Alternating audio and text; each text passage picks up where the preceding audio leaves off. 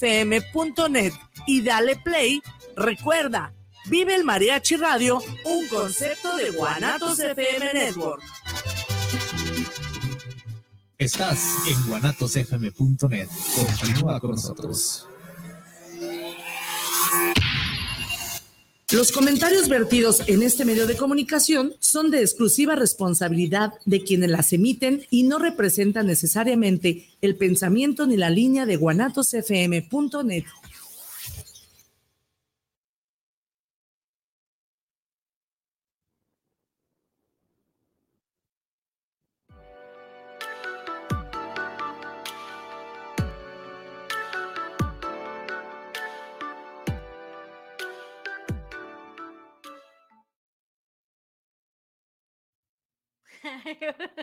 Hola, ¿qué tal? Bonita tarde. Alma Vázquez de Barrón Club, Café para Emprendedores. Una tarde más, miércoles, ombliguito de semana. Ya saben, felices y agradecidos. Me agarraron acá peinándome. Felices y agradecidos con Dios, con la vida, con el universo, por estar aquí. Muchas gracias de verdad por ser parte de este maravilloso proyecto. Gracias a Dios, a la chinita, al señor Antonio, uh, a Irra, este, a Rosy, a todos los que hacen posible que estén aquí, a los que nos ven ahorita, mañana y después, de verdad, muchísimas gracias.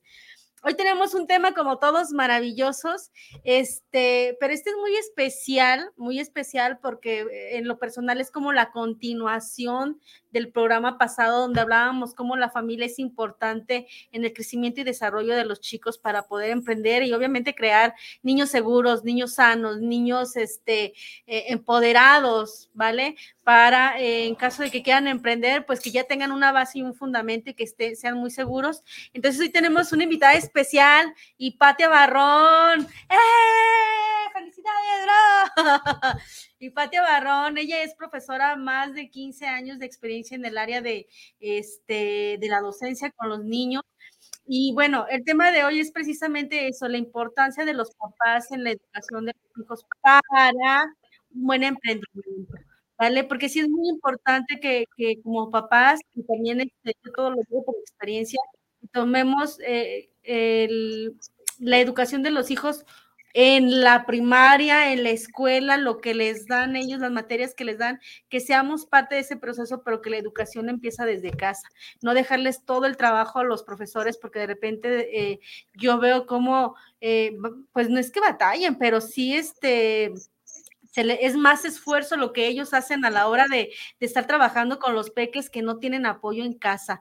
¿Verdad que sí? Patia, gracias, bienvenida. Muchísimas gracias, hermosa. Gracias por aceptar la invitación y por estar aquí y por darnos de tu conocimiento y de la trayectoria que has vivido, todo lo que tú has visto y cómo nosotros como papás podemos mejorar esa área para poder obviamente hacer el equipo con ustedes a la hora de la educación de los niños. Hola, hola, ¿qué tal? ¿Cómo estás? Muy bien, gracias, por invitarme. Este, pues feliz, contenta, muy agradecida de poder este, eh, brindar un poco de, apoyo en esta situación y que pues se me brinde este espacio, ¿no? Para, para poder eh, apoyar a, todos los que necesitan esa, esa guía.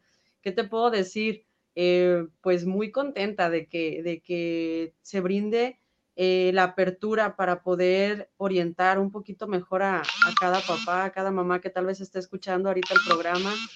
A 15 años suenan fáciles, pero no son tan fáciles. pero la verdad es que es una, es una profesión muy, muy bonita. Eh, los niños eh, son como la mayor gratificación que nos dan con cada logro que ellos tienen.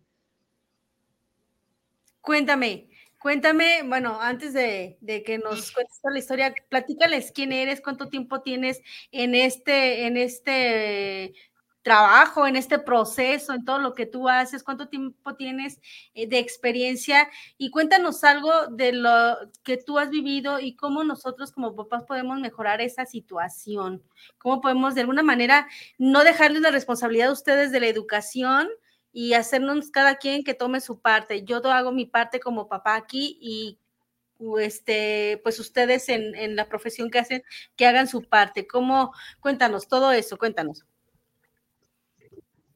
Pues mira, eh, como ya lo mencionabas, eh, tengo la fortuna de ser docente. Mi nombre ya lo comentaste, soy Patia Barrón. eh, una barrón de la familia muy, muy querida y allegada, con el gusto y el orgullo de ser barrón. este, pero bueno, ya tengo 15 años en, la docencia, ya, ya hace un ratito que salí, este, de que egresé de, de, la UPN, este, y pues bueno, ha sido un, un caminar con como una montaña rusa, con subidas, bajadas, aprendizajes, siempre y por delante. Eh, he visto y he tenido la oportunidad de conocer diferentes eh, medios culturales y sociales.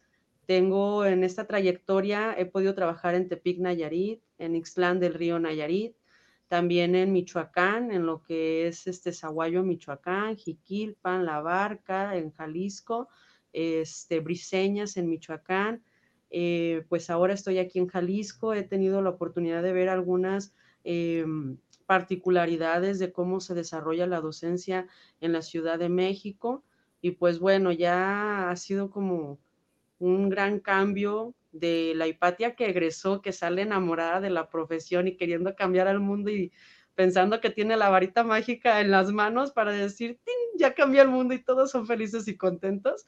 Pues no, este, ha sido mucho crecimiento, toparte con, con realidades que de repente en la escuela no nos, no nos preparan para esto, pero siempre, como comentaba hace un momento, los niños son los que te enseñan y te dicen cómo salir adelante. Ellos solitos van dando las pautas para que tú puedas seguir ejerciendo y, poder aprovechar para, no solo para enseñarles, sino para aprender de ellos. Eh, inminentemente la, intervención de los padres es un papel primordial en la docencia. Siempre hemos dicho que, que el ejercicio de la educación es algo de tres, tanto padres, maestros y alumnos, pero sí difiero en tiempos actuales. Hemos visto que la ausencia de padres está jalando la balanza en la cuestión educativa porque no importa cuánto me esfuerce yo por querer sustituir un papel que no me corresponde. O sea, los niños necesitan a sus papás, necesitan su atención, de su, de su eh, guía para poder ellos tener cimientos y raíces fuertes y entonces sí entrar a lo que es el ámbito educativo nosotros, a fin de cuentas, solamente nos encargamos de lo que es la educación eh, cognitiva. Algunas partes emocionales, obviamente, sí las tratamos y trabajamos con ellos en formas de expresarlo de manera sana, pero nada, nada va a reemplazar el papel de un padre, de una madre, eh, su presencia en todo este trayecto de los niños conforme van creciendo es, muy, muy importante. Se ven los niños que están seguros y que tienen a, a sus papás apoyándolos y niños que tienen habilidades tremendas, que tienen un coeficiente impresionante, pero que están solos. Y esto les da una inseguridad, pero que derriba cualquier construcción que podamos hacer en, su, en su psique. Sí, me imagino.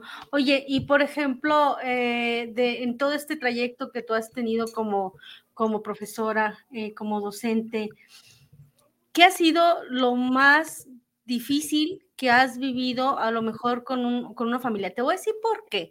Porque de repente, por ejemplo, como papás, y lo digo también, digo, yo todo lo digo por experiencia y van a decir, ay, está que experimentada, no, pero sí, sí, por ejemplo, como papás de repente cuando estás trabajando y luego que esto y que aquello, entonces en realidad no te das el tiempo como para dedicárselo a tus hijos como debe de ser, ¿verdad?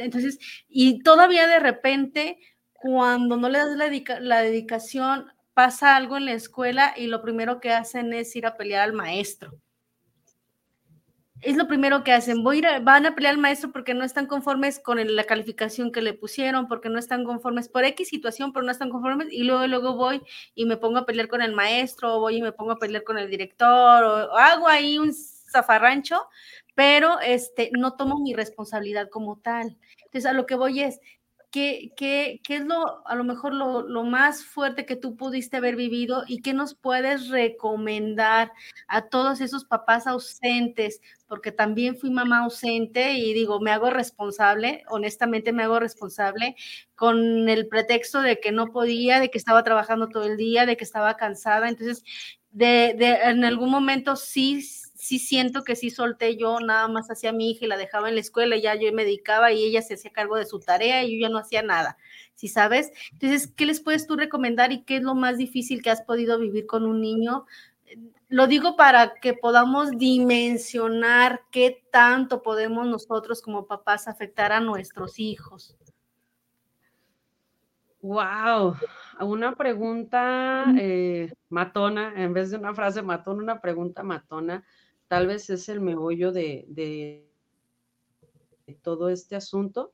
Em, es una situación compleja en la que yo me he visto al ser maestra y ser mamá, porque estoy viendo las dos caras de la moneda. Ah, Digo, yo atiendo a mi grupo eh, en este ciclo escolar, tengo 43 este, chaparritos a mi cargo, eh, nada más en mi grupo, pero obviamente toda una escuela de 24 aulas, que cada aula tiene 43 chaparritos, entonces a la hora del recreo, a la hora de la entrada, de la salida, todos son tuyos, aunque sea nada más docente, este, no puedo decir, ah, este no es mío y no me hago cargo, pues no, todos son tuyos.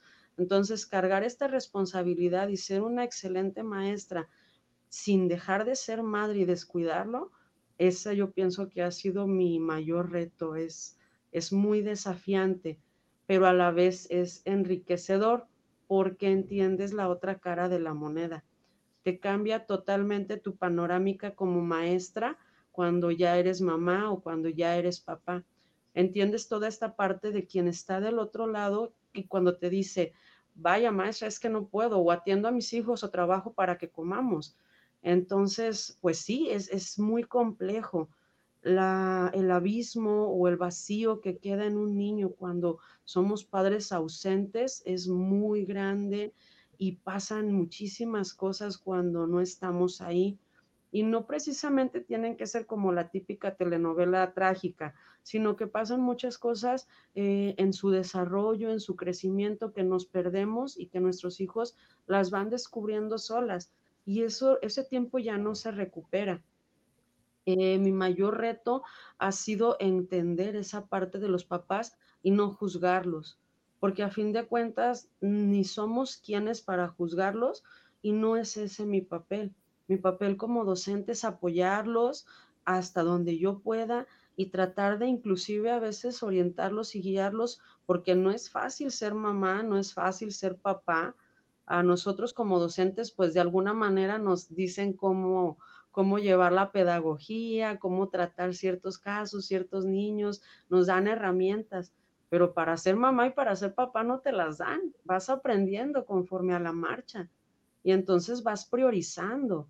Como docente es muy difícil tener a tu cargo a un niño o a una niña que quiere sacar su máximo rendimiento emocional y cognitivo pero tú sola o tú solo porque sabes que en casa no hay quien te apoye. Entonces, sí es, es elemental el tiempo con ellos. Tal vez no podemos estar con ellos todos los días, pero si el día de descanso damos el tiempo de calidad necesario y realmente le mostramos a nuestros hijos que son importantes y son valiosos como, como comentas, ¿no? Cuando, cuando algo no te gusta en la escuela, que le pasó a tu hijo o en las calidades de tu hijo, somos super mamá y super papá y yo voy y armo, luego, luego, este, pongo a la cabeza, a la, escuela de cabeza. Pero así como demuestras o crees demostrar que tienes ese amor por tu hijo, la forma más importante de demostrarlo sería dándole tu atención. El, el, el, único día tal vez que descansas, las únicas horas dándole tu atención. ¿Es complejo? Sí, es complejo porque pues dejas de, hacer muchas cosas para ti misma o para ti mismo, pero son semillas que es un rato, es un momento, los hijos crecen y se van pues muy rápido.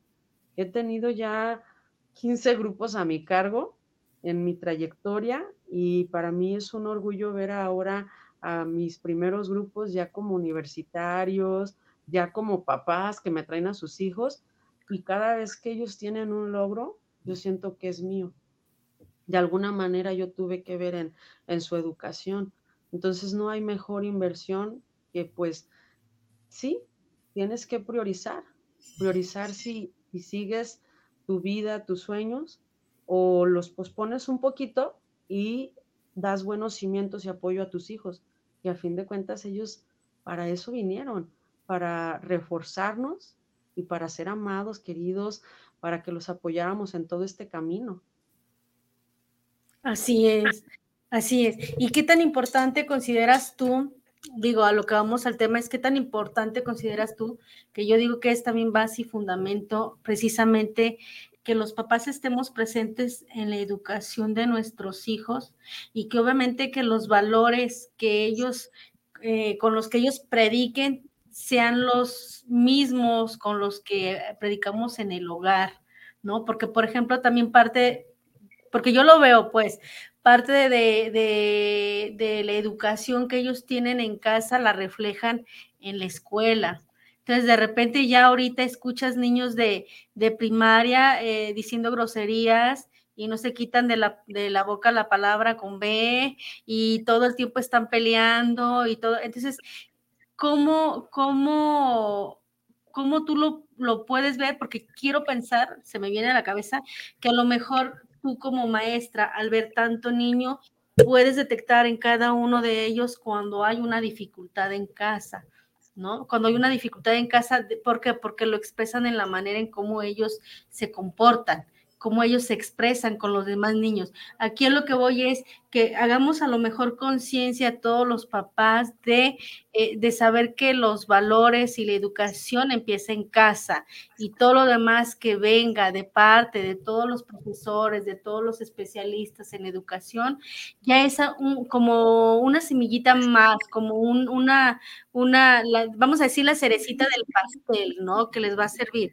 pero que sí empecemos desde casa con esos valores, con la educación, con, porque se están perdiendo, es a lo que voy, se están perdiendo. Y obviamente cuando hay niños desvalorizados, niños con baja autoestima, pues obviamente cuando lleguen a mayores, este, que a lo que se, trata aquí, pues eh, es de emprendimiento, pues va a ser muy difícil que ellos de alguna manera quieran emprender o va a ser, lo van a ver un poquito más complicado a ser niños más seguros, niños más, este, más, mm, digamos, no sé, como más, eh, con más dedicación en casa, no sé, como que los papás les damos más dedicación, ¿no? Entonces yo creo que eso tú lo alcanzas a detectar, ¿no? Cuando estás ahí con los niños, logras ver a lo mejor dónde es el, el, el área de oportunidad para trabajar con cierto niño, ¿no? Sí, claro que sí. Es, pues ya después de tantos niños que vemos, sí alcanzamos ya a detectar casi de inmediato aquellos niños que están solitos, que están faltos de atención, que tienen atención, pero no a lo mejor la adecuada. Sí, sí alcanzamos a detectar esas necesidades y pues inmediatamente es platicarlo con los papás no hay influencia más fuerte que la de los papás. Todo, todo, todo lo que hacemos ellos lo replican, lo, multiplican y lo expresan, pero claramente. Em, un ejemplo clarísimo de la importancia que es que como papás estemos presentes de manera activa y positiva es la sociedad como la tenemos. Muchas veces nos quejamos de que los robos, la delincuencia, los asaltos, extorsiones, violaciones están a un aumento. Y entonces todas estas personas que cometen estos delitos fueron niños y pasaron por maestros y pasaron por padres de familia que estuvieron o no estuvieron, pero sí tienen marcada una, una, un cimiento hacia dónde se fue su, su, su orientación y su, su participación como padres. Si su participación fue nada más pasiva y permitieron que los niños se fueran como, como una plantita sin, sin darle guía, que crecieran de manera libre, eso tampoco es bueno. Es muy importante que como padres no solamente les demos valores, les demos este, una cultura sana de paz, sino que también les demos una estructura.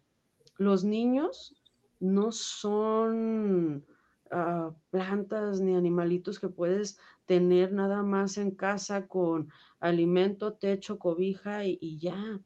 desafortunadamente tenemos niños que sí están en esa situación, que han llegado al mundo y los tienen en casa y algunos papás creen que con darles salud, alimento, techo y, y cobijo es suficiente y no. Es necesario que ellos apoyen e inculquen con el ejemplo.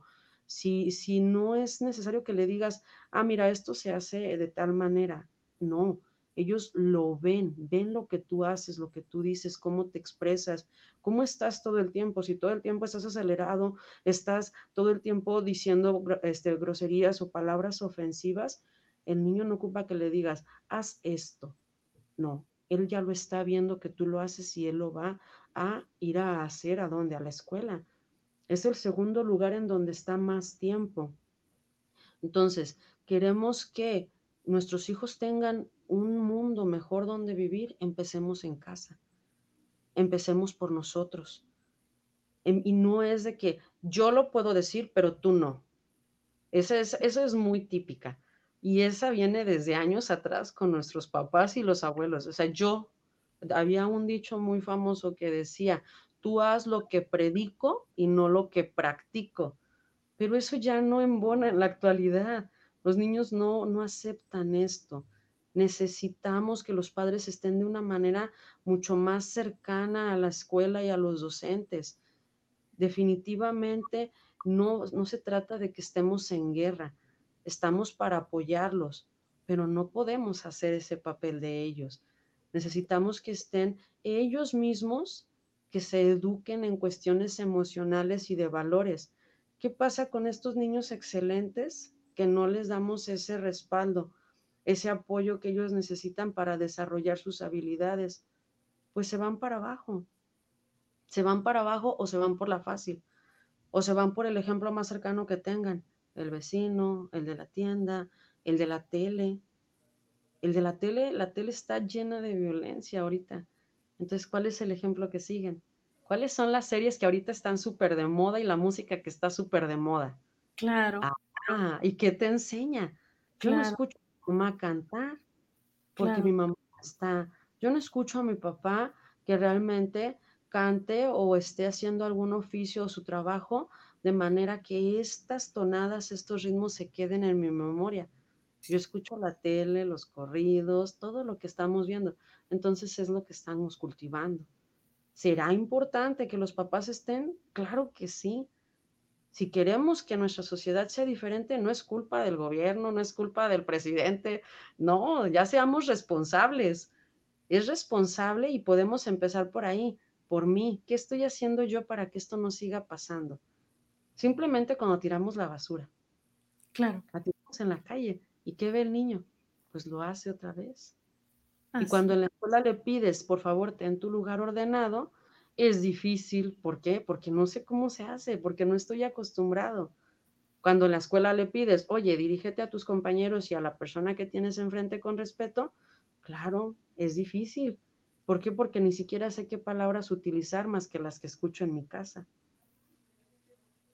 Así es, así es. Y por ejemplo, tú que ya, bueno, pues que tienes toda la experiencia y que sabes de, la educación de los niños, ¿cómo, cómo, cómo lo haces, cómo haces tú como para poder, este, vamos a decir, ayudar a lo mejor a un niño que esté pasando por una situación difícil, ¿cómo haces tú como, no sé, estoy pensando, un niño que está pasando por una situación difícil en su casa y obviamente lo refleja contigo en la en el aula donde está trabajando contigo, ¿Cómo haces tú como para poderte acercar a él y de alguna manera poderlo apoyar? Sabemos que no eres mamá, sabemos que no eres papá, pero de alguna manera ustedes como profesores son, digamos, los que se dan cuenta si algo está fallando en casa. ¿Cómo haces tú como para tratar no sé, sé que no, lo, no eres responsable de eso y que no, no, te, no, te, no eres la, o sea, la indicada como para mejorar esa situación, pero sí es verdad que de alguna manera cuando estás en contacto con tus niños buscas la manera, la mejor manera de cómo ayudarlos, de cómo apoyarlos, de cómo a lo mejor este, a lo mejor escucharlos, escuchar si traen un dolor o algo, ¿qué, qué haces tú cuando, cuando llega un niño así? ¿Cómo, ¿Cómo lo tratas? ¿Qué le dices? Este, ¿Qué te dice el niño? Fíjate que es un tema complicado, complejo, trabajar más allá de lo que te corresponde según por ley con un niño, porque precisamente la ley... Ah, parece que está elaborada no para ayudar, sino para, para perjudicar. Tiene muchas coyunturas que de repente no nos dan las pautas o la libertad para poder apoyar de repente a los niños. Y tenemos que ser muy cautos como docentes porque sí se puede prestar para muchas situaciones en las que sales perjudicado y pues obviamente tenemos familia, hay gente que depende de, de nosotros, no podemos tirar todo a la borda por alguna sospecha o por alguna, em, no sé, ¿cómo decirlo? Eh, tal vez chisme, porque a veces nos enteramos por chismes de muchas cosas que suceden con nuestros alumnos. Sí tenemos que tener mucho tacto en esas situaciones familiares complejas de las que nos enteramos y sobre todo mm, cuando las tratamos con el niño. Nuestra parte, vaya, es escuchar, tener nuestros oídos, nuestros ojos, nuestros sentidos muy abiertos para detectar eh, lo que comentábamos hace un momento. Cuando ves a un niño, sabes inmediatamente cuando algo está mal con ese niño, porque ves cómo, cómo su postura, su lenguaje corporal te habla. Desde el momento en que un niño llega y es cabizbajo, es introvertido, es serio, te está diciendo ya muchas cosas cuando ves un niño que está desalineado, que su, su, ropa no es como la presentación adecuada, eh, ya, ya sabes que de antemano es, hay algo, pero no puedo yo ir a, a decirle, oye, ¿qué te pasa? ¿Hay algo en casa? ¿Puedes decírmelo? No, no porque estaríamos de alguna manera infringiendo hasta su espacio, lo estaríamos incomodando. Mi labor es estar presente, de manera activa y cuando el niño quiera hablarme y quiera abrirse conmigo, yo voy a estar ahí para escucharlo. Dependiendo cada situación, tendremos que tomar las medidas que sean necesarias, dependiendo a la situación que el niño nos esté reflejando. Y no quiere decir que sea enemiga de los papás, quiere decir que estoy otra vez, vuelvo y quiero que quede bien claro ese punto, estoy para apoyarlos nada más para apoyarlos. Si el niño me está expresando que en su casa no se siente cómodo, se siente molesto o se siente triste, mi primera responsabilidad es escucharlo, hacerle saber que está en un espacio seguro como es la escuela, que mi labor es protegerle y que voy a estar ahí para apoyarle. Mi segunda acción, pues obviamente es darle a conocer lo que está pasando a mi autoridad inmediata y después tratarlo con los papás. Es importante hablarlo con ellos porque muchas de las veces estamos ah, omitiendo cosas en nuestros hijos o haciendo un daño y realmente sin querer, no, no dimensionamos la fuerza de nuestras palabras o de, de la ausencia de nosotros en la vida de ellos y a veces es un daño muy fuerte. Entonces a veces basta con simplemente acercarse al papá o a la mamá y hacerle ver cómo se está sintiendo su hijo y las necesidades que está representando. Y cuando hablas con el papá o con la mamá, inmediatamente sabes si lo que está pasando es fortuito o es algo que ha venido siendo recurrente y que ya hay un conocimiento de lo que se está pasando. Y ya en base a eso, pues tendremos que tomar las acciones o medidas que en conforme a ley nos diga, siempre resguardando obviamente la, la, identidad del menor, siempre resguardando o teniendo mucho cuidado con estas situaciones de proteger su integridad física, emocional y psicológica. Fíjate que ahorita que comentas eso, pues sí te das cuenta, bueno, porque por ejemplo a lo mejor es, es como tú dices, a lo mejor como papás no te das cuenta eh, de cómo trabajan los maestros o no te das cuenta hasta dónde pueden llegar ellos, ¿verdad? No nos damos cuenta de eso, o sea, la parte, como tú dices, ahorita ya ves la parte de como papá y ves la parte como maestro, pero los que no somos maestros, los que no somos este, profesores, pues obviamente nada más vemos la parte de papá y no vemos la parte del maestro, ¿no? Hasta dónde puede llegar o qué no puede hacer o, o cuáles son sus limitantes, ¿no? Sin embargo, sí te das cuenta de que de alguna manera los profesores sí están ahí para ayudar sí están ahí para apoyar, sí están ahí para ayudar a los niños a crecer y que de alguna manera pues saquen todos sus talentos a flote con o sin papá, pero aquí lo importante y lo más eh, importante es eh, que también los papás nos involucremos en el desarrollo de los hijos en la escuela, que veamos quién es su maestro, cómo se comporta, este, cómo van en, en, las tareas, este, si les ponen ahí una notita roja, saber el, ir a preguntar y por qué le están poniendo esa notita roja, este, todas esas situaciones que están viviendo también ellos en la escuela, pues es importante y conocer también al profesor de, de momento que tienen ahí los niños, porque solemos pasar con un maestro y luego otro, y luego otro y luego otro, ¿no? Entonces, que el, el maestro, el profesor que sea del momento, del grado con el que estén los niños,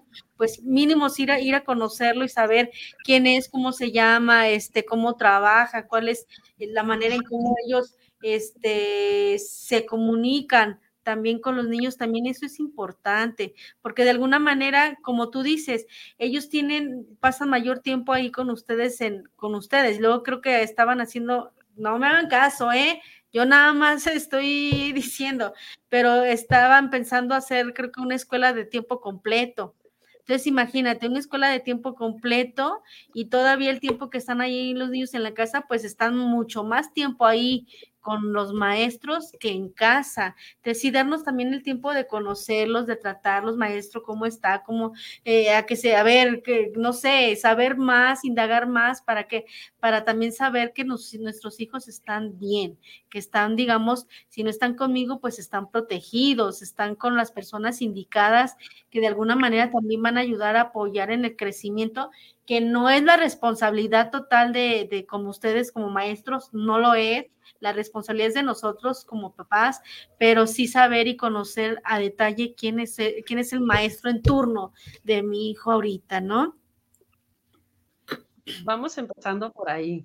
Es, es bien curioso y bueno, ya, ya de repente pues dicen que, que ya cuando, cuando hay ciertas situaciones que de plano no puedes este, cambiar o modificar en el momento, pues ya mejor tomarlas con, con, con alegría o con un poco de humor, ¿no?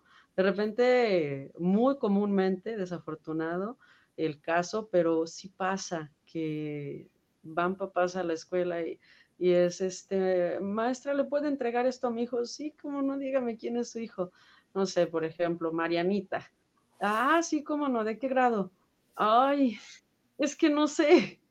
De verdad es, es, es feo, es feo que no sepan el grado, grupo de su hijo, de su hija este, que le diga, bueno, dígame quién es su maestro o maestra.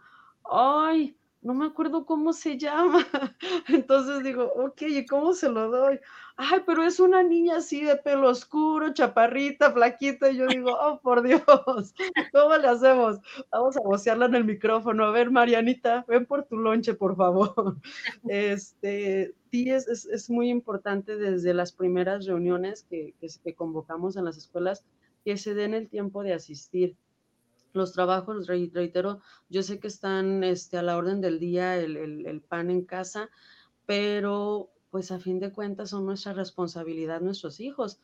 Y, y, es nuestra responsabilidad atenderlos y atender los llamados de la escuela, no porque sea obligación, sino por responsabilidad, por amor a nuestros hijos, saber con quién se está quedando y no para saber si es la maestra o el maestro que yo quería, porque también pasa, ah, es que le tocó el maestro bien guapo de la escuela.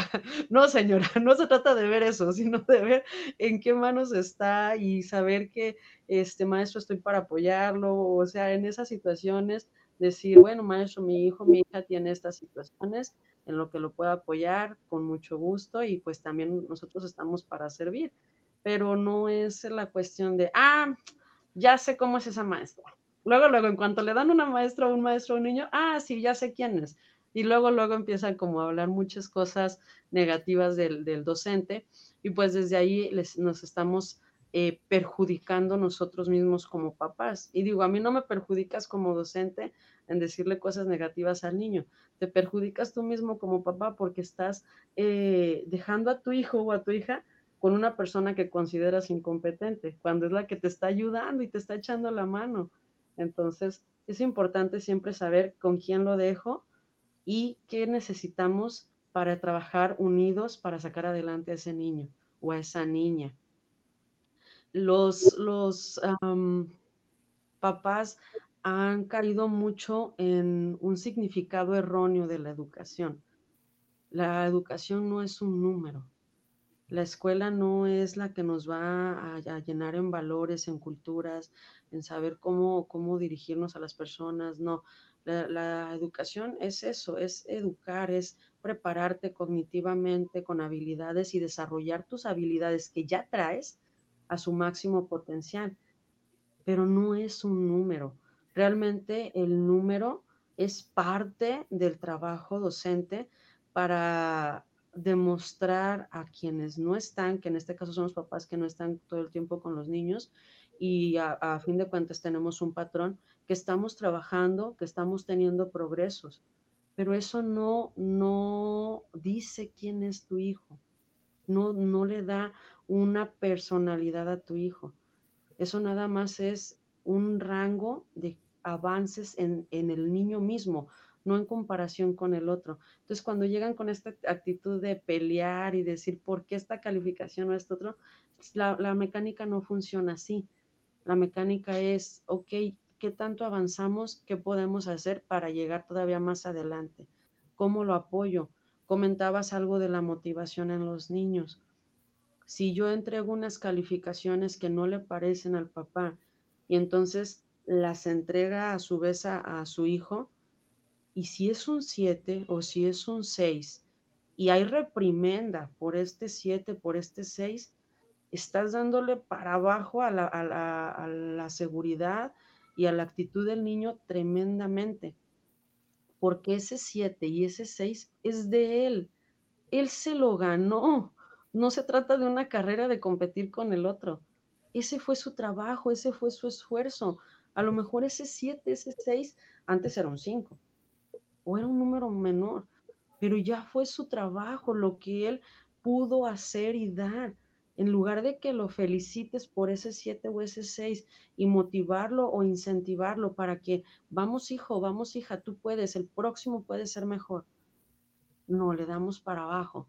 O cuando llegan con el típico 10 en educación física, pero en español y matemáticas, que ya no son español y matemáticas, es este un 7 o un 6. No, pues sí, todos sacan 10 en educación física. No, papá, mamá, tu hijo es deportista tiene habilidades en el deporte, tiene habilidades físicas que no todos los niños tienen y es real. ¿Cuántos niños vemos ahora jugando en la calle? Casi no. ¿Por qué? Porque está bien, está bien difícil la delincuencia, los robos y todo, entonces nos da miedo. Y ya que tu hijo tenga habilidades físicas destacadas, ya es algo por lo que debes estar orgulloso y feliz. Y si esa es la, la vertiente de tu hijo, apoyarlo, apoyarle hasta donde puedas y más. Decía por ahí una frase de una persona que yo admiro y quiero mucho, mi director Héctor Rangel Limón, dice, este, de lo, de lo posible me encargo yo, de lo imposible se encarga Dios. Entonces, todo lo, lo, posible que tengamos en nuestras manos hay que darle a nuestros hijos. Todo, todo cuanto nos sea posible. Y ya de lo imposible, pues ya, se encargará Dios, pero ya el niño ya trae un súper empuje de él y de sus padres. Sí, sabes que me encanta, me encantó algo que dijiste y digo que eh, puede ser como la clave, la clave para, para muchas cosas. Me encanta que sí es verdad que no estamos en competencia que nadie, que cada quien es diferente y que no venimos a ser yo más que alguien. Eso me encanta, porque sí es verdad.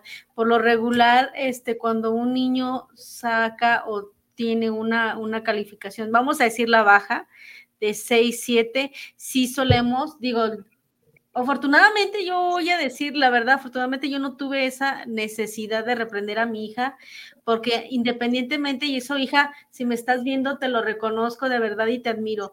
Fui una mamá este, ausente porque yo estaba trabajando y ese es mi pretexto, es mi pretexto y me hago responsable. Este, recuerdo que trabajaba y yo nunca, jamás me veías haciendo tarea con ella jamás me veías este atrás de ella a la tarea, jamás pero ella siempre tuvo buenas calificaciones, ¿no? Ahora, ¿qué pasa, por ejemplo, cuando los niños tienen bajas calificaciones? Si es verdad, solemos reprochar, solemos regañar, solemos decir, incluso, fíjate bien, aunque sea un 8, decimos, pero ese pudo haber sido un 10, ¿no?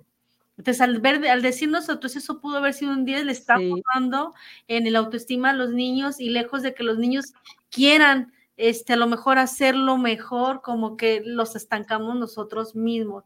Y sí darnos cuenta de que no es carrera de caballos, de que no es carrera de motos, no, no, no, no, que cada niño va en su tiempo, en su momento, en su espacio y va a ir avanzando conforme él vaya creciendo, ¿no? Yo me acuerdo que yo siempre fui de seis de 6 y 7, casi la mayor parte del tiempo, y ya cuando me hice más consciente que entré ya a la secundaria, ya fíjate bien, y eso también yo siento que no es, es, que tampoco no es sano. ¿Por qué? Porque ya después cuando entré a la secundaria ya era, pero por competencia, no tanto porque, ah, yo soy buena, no, sino porque estaba compitiendo con mis amigas, yo competía, yo veía que una sacaba 9, yo decía, no, yo puedo sacar 9.1, ¿no? Y me esforzaba, pero a lo que voy es, empezábamos a competir cuando cada quien va en su tiempo, en su momento y en su espacio y nadie, ningún niño es igual a otro. Jamás va a ser igual un niño a otro, no va a ser. Entonces sí que en ese aspecto sí, por favor, que, que veamos lo positivo dentro de lo, de lo, negativo, ¿no? Vamos a decirlo así, que si es una calificación un poquito baja, pues saber que lo puede hacer mejor Nada más motivarlo, hijo, yo sé que hiciste tu mayor esfuerzo, sigue trabajando, sigue esforzando y vas a ver que otro, otro día vas a tener un, un 6.5, un 6.1, pero que ellos solitos vayan avanzando y irles también aplaudiendo sus, sus logros, ¿no? Es que es reconocérselos, es reconocerle a él cada, cada logro, no importa si el paso es grande o el paso es pequeño a mi vista. Para él sigue siendo un paso hacia adelante, hacia adelante muchos papás nos encontramos en la situación de que los juzgamos tan pequeños y ya son juzgados. Es como en un juicio. Pobres criaturas, es un juicio. Cuando llega la hora de, de, poner calificaciones de los exámenes y la junta, pobres niños. La verdad es que, maestra, pero una mortificación en sus caritas bien fea. Maestra, le va a decir a mis papás lo que me saqué. Sí, tengo que decirles. No les diga, por favor. no podemos evitar eso. Entonces, es, no, no es enjuiciarlos, es reconocerles, es valorarlos, los tenemos, aquí están. Y no se trata de, ay, no, maestra, es que yo lo veo que todo el día se sale a jugar. Bueno, son sus necesidades. Si tú ves que tu hijo se inclina, vuelvo al punto, más por el deporte o actividades físicas, vamos apoyándolo. ¿Qué podemos hacer por él? ¿Para qué? Para que desarrolle esos talentos. Si tú ves que su hijo, tu hijo se inclina más por estar en, la cuestión tecnológica, pues darle las herramientas adecuadas, porque muchas de las veces nada más les damos la anestesia. Ahorita la anestesia es el celular. Entonces, con tal de que ya no me esté hablando y no me esté molestando, ten, ten, ten, ten, el celular. Y no, si sabes que se le da la tecnología y que tiene habilidades tecnológicas, arrímale una tableta o un celular, pero para las actividades adecuadas. ¿Te dejaron tarea? Ah, ok, ten, aquí está tu tableta investiga en Google qué es esto. Ah, ok, entonces ya le estás dando un giro totalmente a la, a la, cuestión tecnológica, ya no nada más está viendo videojuegos. Si le gustan videojuegos, en vez de ponerle un videojuego violento, puedes arrimarle un videojuego en el que construya. Hay videojuegos muy buenos en los que ellos eh, eh, hacen construcciones, este, aprenden cómo, cómo son los cimientos, las edificaciones. Hay juegos en los que aprenden de historia, en los que tienen que, construir este, campamentos y, todo esto les va dando un poco de historia de lo que es todas las, las diferentes culturas en el mundo.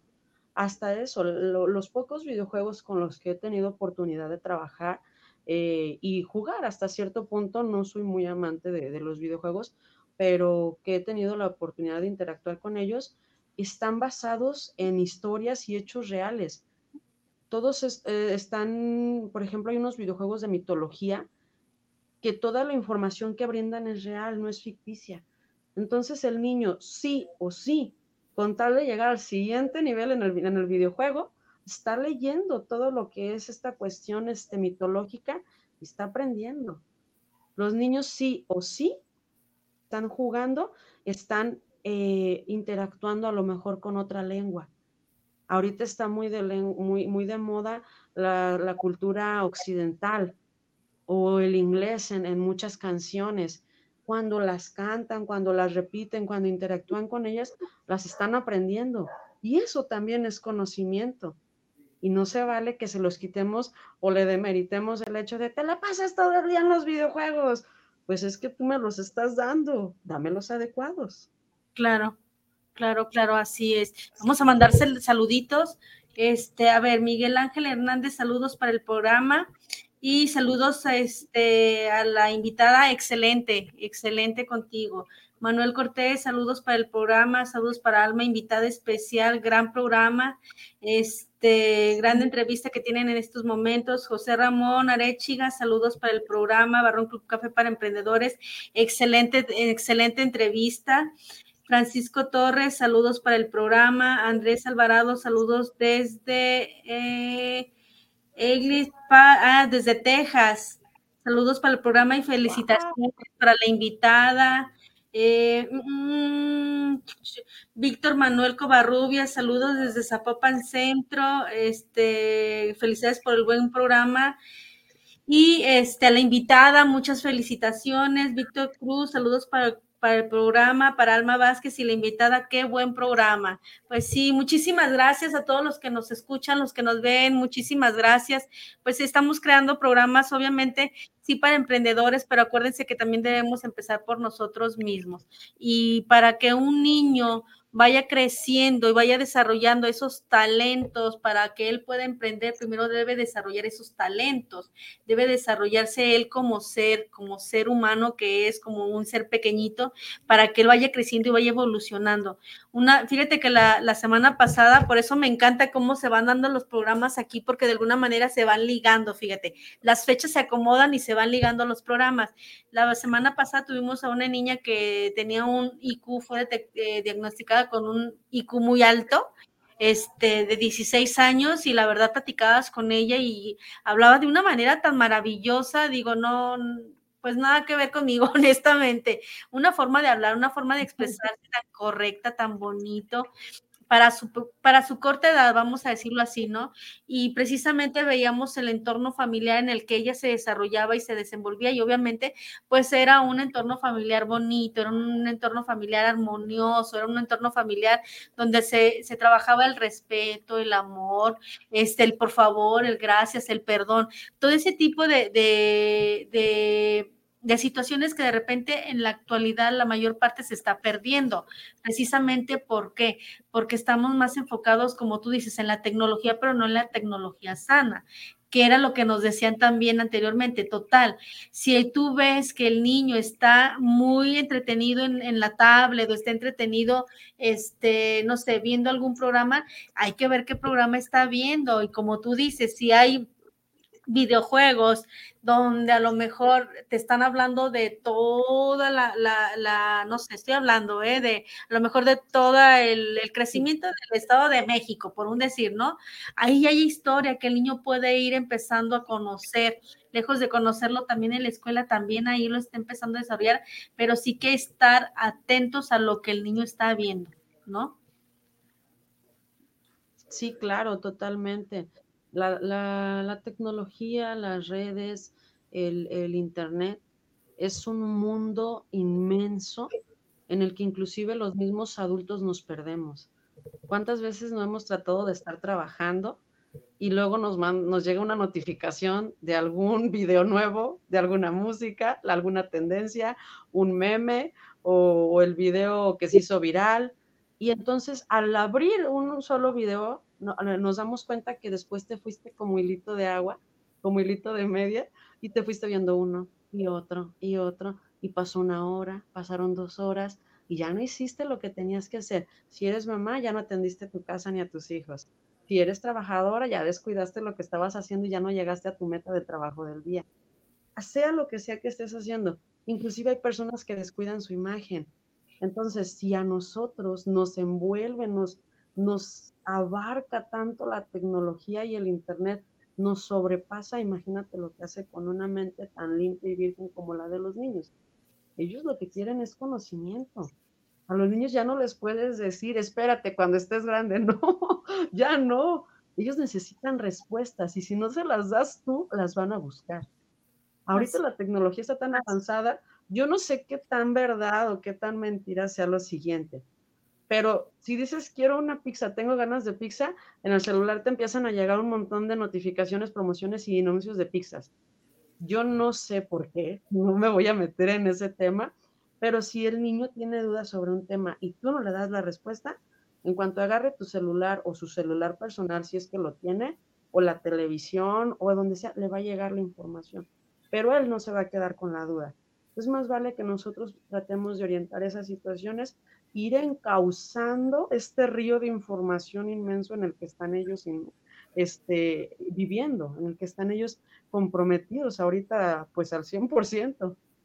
Así es, así es, sí, sí es muy importante, muy importante que también nosotros pues pongamos cartas en la mesa, como papás que somos, este, no dejar la responsabilidad total a, todos los docentes, a todos los maestros, a todos los, eh, los lugares educativos, no dejarlo nada más ahí. También nosotros ser parte y estar presentes en la vida de nuestros hijos, ¿vale? Estar presentes, ¿por qué? Porque de alguna manera ellos, todo, tú vas a ser el, el, eres, bueno, ya somos, pues, somos como la raíz de los hijos, porque nosotros les estamos poniendo ahí la semillita y les estamos poniendo el agüita y les estamos ahí, ¿no? Estamos sembrando. Entonces, un niño descuidado, un niño, este, pues, ¿qué frutos va a dar? Si nosotros no les estamos dando, ¿qué frutos va a dar ese niño, ¿no? Y no dejarlo todo a lo que digan en la escuela o que la maestra haga o que la maestra diga. Hay que estar presentes en cómo se desarrollan, cómo hacen las tareas, qué les dejaron, qué no les dejaron, pero estar presentes, porque muchas veces, ah, sí, te voy a ayudar y ya, ya ándale ya rápido, pero lo que queremos es desocuparnos para seguir nosotros con lo nuestro, ¿no? Entonces, sí estar presentes, pero en ese momento precisamente presentes, no presentes de, sí, nada más para salir del paso y ya, ¿no? ¿Sabes qué? Ahorita se está dando un fenómeno eh, familiar en el que papi o mami hace la tarea. Sí. Literal, hace la tarea del niño, porque él lo que quiere ver es un 10.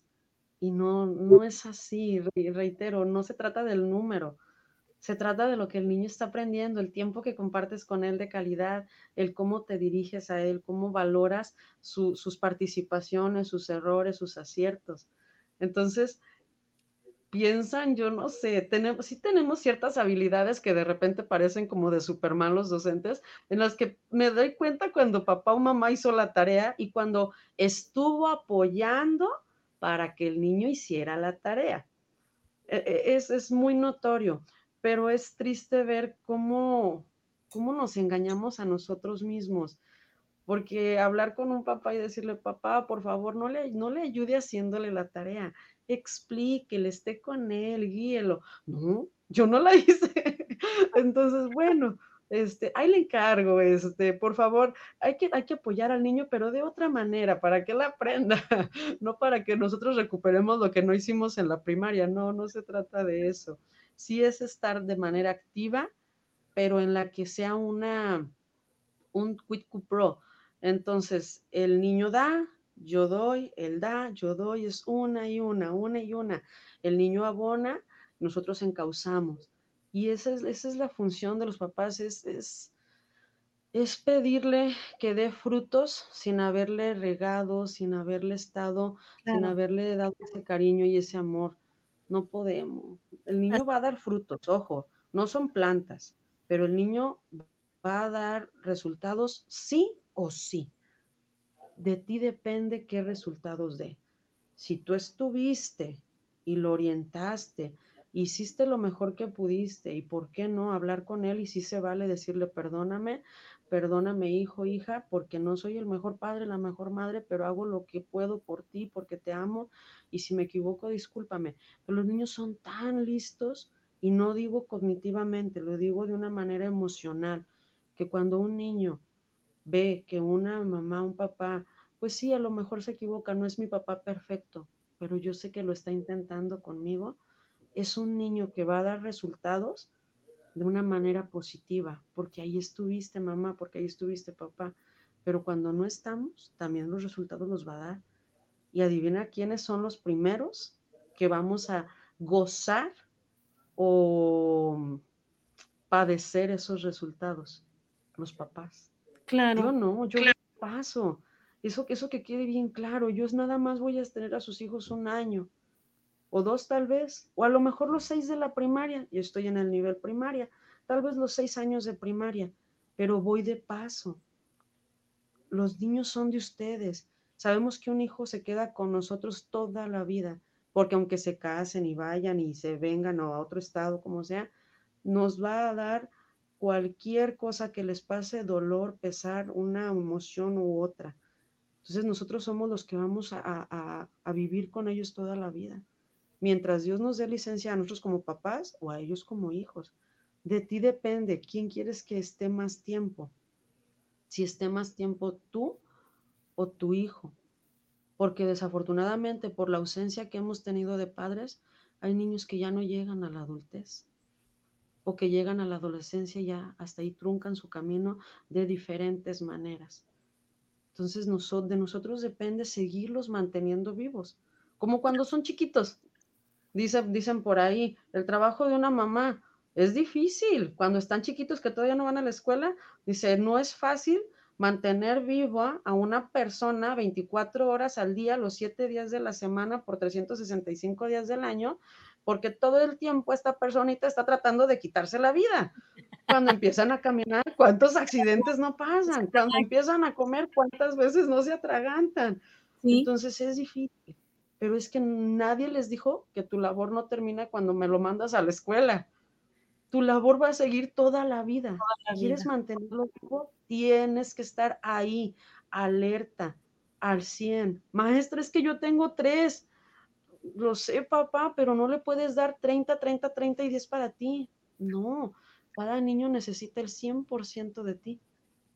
¿Fácil? No, no es fácil. ¿Se puede? No hay perfección, pero cada día podemos hacerlo mejor. Podemos mejorar, claro que sí. Estamos por terminar. Un saludito a Raimundo Sánchez, saludos desde la Ciudad de México para el programa y a la invitada, que muchas felicidades que excelente, excelente invitada. Muchísimas gracias, de verdad, muchísimas gracias y debemos de hacer conciencia. Todos los que somos papás y a lo mejor ya tenemos hijos grandes, otros apenas están creciendo, pero sí debemos de ser responsables y darnos cuenta de que pues los niños ya son, eh, ya, ya no son el presente, son, digo, ya no son el futuro, son el presente de hoy. Entonces, ¿Qué quieres que tu hijo sea? ¿De verdad quieres que continúe, que no continúe? ¿En dónde quieres que termine tu hijo? De nosotros depende, de nosotros depende lo que le sembremos en el corazón, lo que les demos nosotros en el corazón y el tiempo de calidad que le demos. No los dejemos nada más allá la deriva en la educación y a ver qué hace el maestro con él y a ver cuánto alcanza a aprender, porque realmente también aprendemos nosotros en ese trayecto si los acompañamos, ¿verdad? Bueno, este, quiero dar avisitos. Eh, chicos, anótense en Oveja Negra, por favor, no sean así, inscríbanse, únanse, un equipo de personas que estamos trabajando para capacitarnos y crecer constantemente.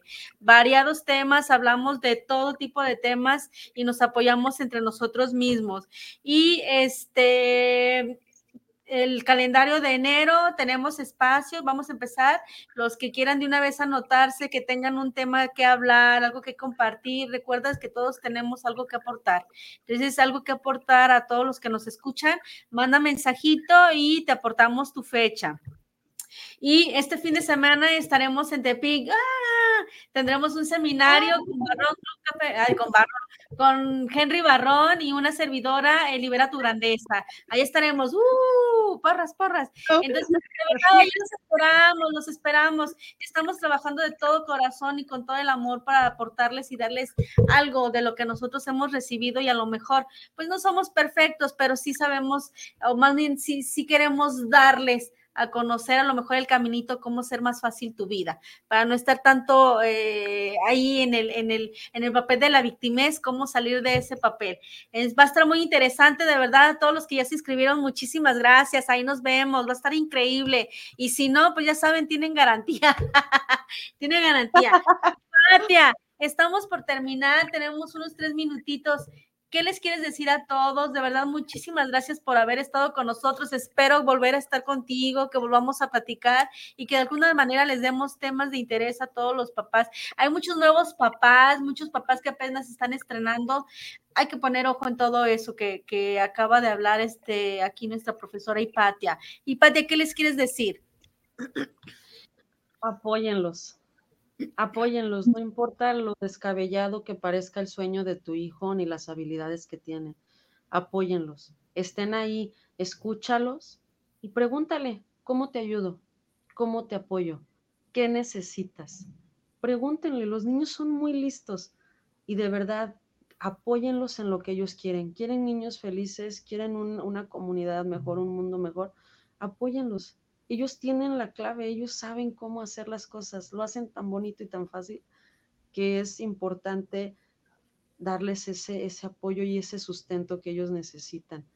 Apóyense de su docente, pero no le dejen toda la carga. Ojo, apóyense.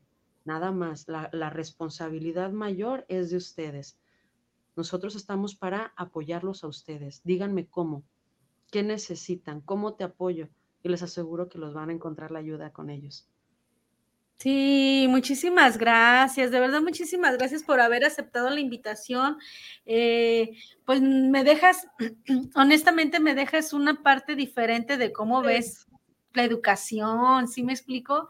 Porque yo estoy de este lado, de donde cuando era mamá y bueno, que soy todavía mamá, pero cuando mi hija estaba pequeña, entonces de este lado pero no ves la parte del, profesor, lo que vive, lo que trabaja, lo que se esfuerza, el tiempo que le dedica también a los hijos que no son de ellos y como tú dices, que a lo mejor te tienes a 44 chamaquitos y en ese momento son tuyos y son tu responsabilidad. Y es una responsabilidad muy grande, porque si nosotros como papás tenemos uno, tres, cuatro, los que tú quieras tener, pero son nada más cuatro, tres, si quieres diez hijos, pero 44 niños, ser responsable de 44 niños es una chamba muy grande. Honestamente, muchas felicidades, de verdad te reconozco, reconozco tu trabajo y ojalá que, que, todos los maestros y los papás sigamos trabajando unidos, unidos para que para el buen crecimiento y desarrollo de nuestros niños, ¿verdad? Que queremos, que queremos un mundo mejor, ¿no? Un mundo mejor de como lo tenemos, entonces hay que chambear todos en conjunto, en unión, y los papás, pues ya saben que somos los primordiales que debemos estar ahí para ayudar y apoyar a nuestros pequeños. Y como dice aquí nuestra profesora, hay que preguntarles, hay que preguntarles, no hay que dejar pasar el tiempo, hay que preguntarles qué necesita, qué requiere, cómo puedo hacer para ayudarte. ¿Para qué? Para poder tener esa comunicación abierta que debemos de tener, porque todavía hay muchos tabús entre papás y hijos y hay temas que no se tocan. Hay que tocar todos los temas, aunque de repente nos dé vergüenza, nos dé vergüenza y que de repente no, no oyemos cómo, hay que tocarlos. Muchísimas gracias a Isra, la chinita, al señor Antonio, Rosy, todos, muchísimas gracias por este momento y por este. Gracias, hermosa, muchísimas gracias. Gracias a todos, gracias por el espacio. Bye, gracias. Bye.